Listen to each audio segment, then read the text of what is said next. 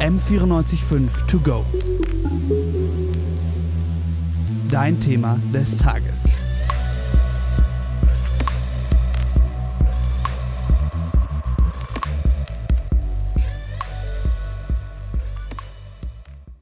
Schon früh haben die Menschen entdeckt, dass der Saft von vergorenen Früchten eine besondere Wirkung entfaltet. Bier haben zum Beispiel schon die alten Ägypter getrunken. Ab dem antiken Griechenland hat es auch schriftliche Zeugnisse von übermäßigem Alkoholkonsum gegeben. Die alten Römer haben vor allem Wein als Genuss- und Rauschmittel verwendet. Der große Unterschied zu heute ist aber, dass Alkohol auch als Grundnahrungsmittel diente. Christian Degelmann, der an der Humboldt-Universität zu Berlin als Historiker forscht, erklärt, man nahm Wein auch, damit der üble Geschmack teilweise eines nicht frischen Wassers, also wenn man kein Quellwasser und kein frisches Brunnenwasser zur Verfügung, zur Verfügung hatte, dass dieser Geschmack überdeckt wurde und dass auch bestimmte Krankheitserreger abgetötet wurden. Die Römer tranken tagsüber etwa einen Becher Wein auf vier Gläser Wasser. Man darf den Leuten auch keinen Dauerrausch unterstellen, sondern die waren ja an diese geringen Mengen gewöhnt. Römer aller Schichten konnten sich Wein leisten. Und auch Kinder haben schon ab dem Abstillen Alkohol in kleinen Mengen getrunken. Riesige Gelage mit Alkoholexzessen wie in den Asterix und Obelix Comics hat es in diesem Umfang aber nicht gegeben.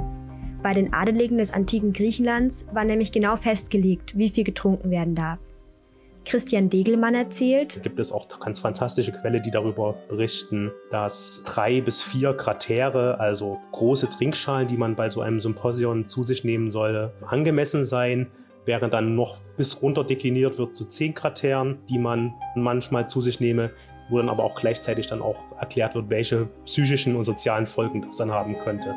Philosophen und Schriftsteller der damaligen Zeit haben schon darauf hingewiesen, dass übermäßiger Alkoholkonsum zu Gewalttätigkeit führen kann. Wein hatte in der Antike aber auch eine religiöse Bedeutung. Vor jedem Opfer, das einem Gott erbracht wurde, gab es ein Trankopfer für alle griechischen Götter. Lange war die Herstellung von Alkohol in Europa noch teuer, weshalb sich bis in die frühe Neuzeit nur Adelige leisten konnten, sich ab und zu zu betrinken. Ein wichtiger Meilenstein in der Herstellung war, dass die Kartoffel im 18. Jahrhundert ihren Weg nach Europa gefunden hat. Kartoffeln waren günstig und durch die industrielle Revolution sind auch neue Verarbeitungsmöglichkeiten entstanden. Deshalb konnte sich bald die ganze Bevölkerung Schnaps leisten, der ein beliebtes Rauschmittel wurde. Dazu Marine Heying, Historikerin an der Fernuni Hagen. Und zwar haben noch zu Beginn des 19. Jahrhunderts Arbeiter zum Teil in den Fabriken ähm, Alkohol bekommen, damit sie schneller arbeiten, damit sie aktiver arbeiten, damit auch die harte körperliche Arbeit als nicht so hart empfunden wird. Die Arbeiter waren häufig angetrunken, weshalb es in den Fabriken schneller zu Unfällen gekommen ist. Die Fabrikbesitzer haben deshalb versucht, das Trinken während der Arbeit wieder einzuschränken und zu verbieten. Die einfache Bevölkerung hat aber nicht nur zum Schnaps gegriffen, weil der Preis so attraktiv war. Laut Frau Haying ist ein weiterer Grund gewesen, dass sich die Lebensumstände der arbeitenden Bevölkerung während der Industrialisierung stark verschlechtert hatten die verbreitete Armut im Land, dass der Pauperismus, der eben sehr stark aufkam, also eine Verelendung der Unterschicht durch diese neuen Realitäten, die durch die Industrialisierung entstanden, dass dadurch auch zum Teil die Menschen zum Alkohol griffen, einfach um sich ihren Alltag schön zu saufen, im Grunde wie wir es auch heute zum Teil äh, haben. Politik und Kirche haben die Situation ganz anders bewertet.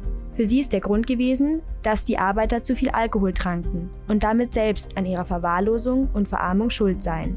Aber nicht nur die Arbeiterschicht hatte ein Alkoholproblem. Ab Mitte des 19. Jahrhunderts sind die ersten sogenannten Trinkerheilanstalten aufgekommen, die meist für Männer aus gehobenen Schichten waren.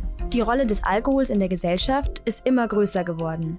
Deshalb ist es nicht verwunderlich, dass Anfang des 19. Jahrhunderts die erste Welle an Abstinenz- und Mäßigungsbewegungen aufkam. In den 1920er Jahren überlegte sich die Politik sogar, alkoholfreie Wirtschaften einzuführen, die dann hauptsächlich neu aufgekommene Fruchtsäfte ausschenken sollten. Der Regierungspräsident Düsseldorfs äh, hat äh, Ende der 20er Jahre gesagt, ich halte die Verbreitung alkoholfreien Apfelsaftes für das beste Mittel im Kampfe gegen den Alkohol. Doch warum hat die Politik in der Weimarer Republik nicht wie in Amerika die Prohibition eingeführt? Dazu hatte der Alkohol wohl doch eine zu hohe kulturelle Stellung in Deutschland, wie Marien Haying erklärt. Also auch der Reichsausschuss deutscher Katholiken gegen den Alkoholmissbrauch zum Beispiel hat angegeben, dass eine deutsche Gemütlichkeit nicht ohne Bier und Traubensaft existieren kann. Und so kam die letzte Bewegung, die sich für ein generelles Alkoholverbot aussprach, zu Ende. Vor den Weltkriegen und während der Weimarer Republik gab es immer wieder Bestrebungen in Deutschland, den Verkauf von Alkohol einzuschränken oder sogar ganz zu verbieten. Nach dem Zweiten Weltkrieg haben die Alliierten den Alkohol vorerst rationiert und der Großteil der Bevölkerung hatte ohnehin kein Geld, um sich welchen zu leisten.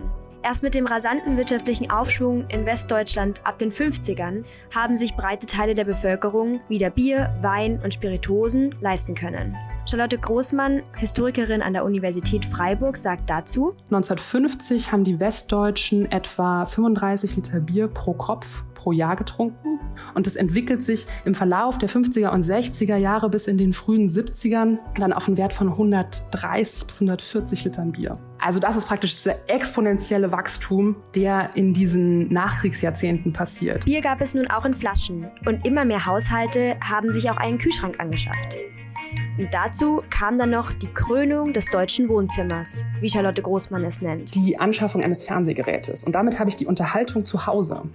Das bedeutet, ich habe mein kühles Flaschenbier, das ich zu Hause vor meinem Fernseher trinken kann. Und das heißt, ich muss das Haus nicht mehr verlassen. Ich kann Alkohol alltäglich konsumieren und ähm, eben auch im Privaten. Die Gesellschaft und die Politik hat den hohen Alkoholkonsum erstmal nicht als Problem gesehen. Also man weiß, dass es vielleicht Leberschäden gibt durch Alkoholkonsum, aber das wird nicht als eine Volksseuche, wie es vielleicht noch in, im Kaiserreich oder auch in der Weimarer Republik beschrieben wurde. Diese Diagnosen kommen einfach nicht. Erst mit dem Aufkommen von illegalen Drogen in Deutschland ab Mitte der 70er hat die Gesellschaft begonnen, auch Alkohol als Suchtmittel wahrzunehmen. Regelungen wie etwa das Mindestalter für Alkoholkonsum gibt es damals schon länger, doch die Umsetzung war meist das Problem. Um vor allem auch die Jugend anzusprechen, hat unter anderem die Zeitschrift Bravo Geschichten veröffentlicht, die subtil vermittelt haben, welche Probleme zu viel Alkohol auslösen kann, wie zum Beispiel Schlägereien oder auch Kontrollverlust.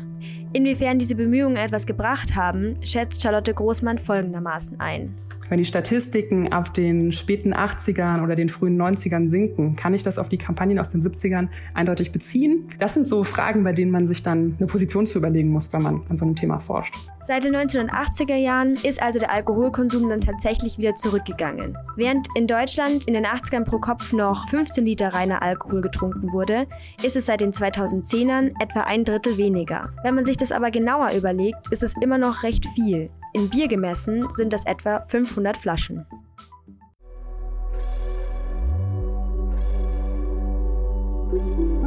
M945 to go.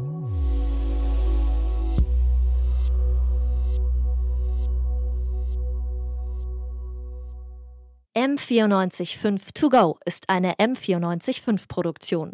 Ein Angebot der Media School Bayern.